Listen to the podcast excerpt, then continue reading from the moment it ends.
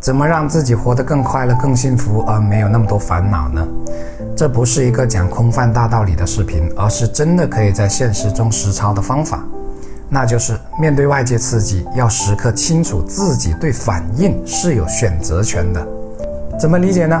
简单可以理解为，不能改变天气就改变心情。说起来容易，做起来很难，是吗？是的话，就要继续往下听了。先把理论讲清楚，比如被人骂或者被人误会，这是一种刺激，但自己可以选择如何反应。刺激和反应不是唯一的关系，而是一对多的关系。不是说别人骂我，我就一定要骂回去；别人误会我，我就跟他没完。比如我不时收到恶评甚至攻击，但面对这些，我是可以选择如何反应的：是置之不理，还是选择性的解释；是耿耿于怀，还是淡淡一笑。从行为到心情，都是有调整的空间的。其实我们常说的提升修为，一大部分也正是调整这个空间。与家人相处那就更是了。举个例子，你爱人吃饭时说了一句：“菜有点咸。”你心里想呢？这顿饭我花了很多心思和时间，你却这么说，然后情绪一上来就脱口而出：“咸就不要吃，要不你来煮。”这是其中一个选择。另一个选择是：这样吗？我尝一下，嗯，还真是咸了。其实你明知道咸一般是不会错的，还有一种选择是完全没反应，没反应也是一种选择，是最不健康的一种反应。就是说，相同的刺激可以有多种反应可以选择，可我们往往放弃了选择权利，而直接按习惯回应了。这和转念很有关系，善于转念的人基本是快乐的人。你要学会让反应慢半拍。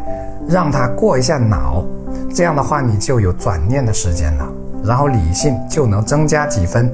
还有面对一些人生遭遇和打击，我们仍然可以做出不同的反应。反应之前在于如何解读，总是往坏的方面解读，比如只认为自己倒霉，怪上天不公，怪别人不好，怪社会环境，你就很难做出有利于自己人生的反应。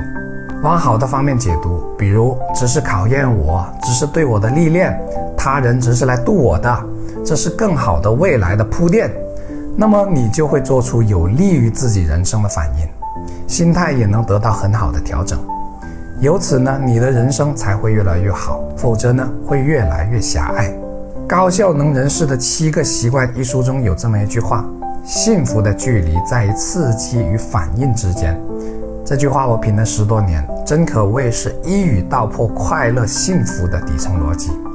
这本书被称为改变命运的奇书，值得每个人用一辈子去读。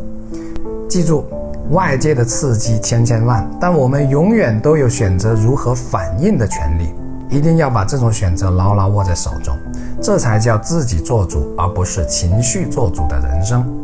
坚持放在事上去练，给予时日，相信我们的人生。一定会更好，欢迎点赞转发，一起传播正能量。我是谢明宇，关注我，一起解惑人生。